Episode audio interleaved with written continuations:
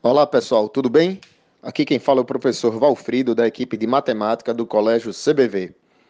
A questão 13 do SSA 3, ela envolve uma brincadeirinha com as quatro operações. Ela diz que Sara escreveu três números de quatro algarismos, cuja soma vale 12.345, sendo que ela informa qual é o primeiro número. Ela diz que é 6.789 Aí no segundo número, Sara pagou o algarismo da dezena.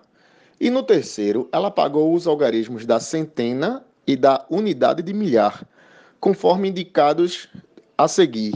Aí ela bota o número 2000 alguma coisa 9.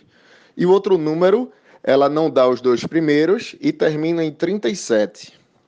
Aí ela pergunta da questão o seguinte: que algarismos, respectivamente, Sara pagou na dezena do segundo número, na unidade de milhar e na centena do terceiro número.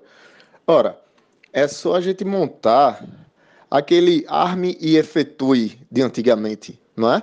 A gente armando a, os números em sequência, a gente descobre facilmente que a alternativa certa é a alternativa da letra B, em que o número x vale 1 o X eu estou dizendo que é a dezena do segundo número.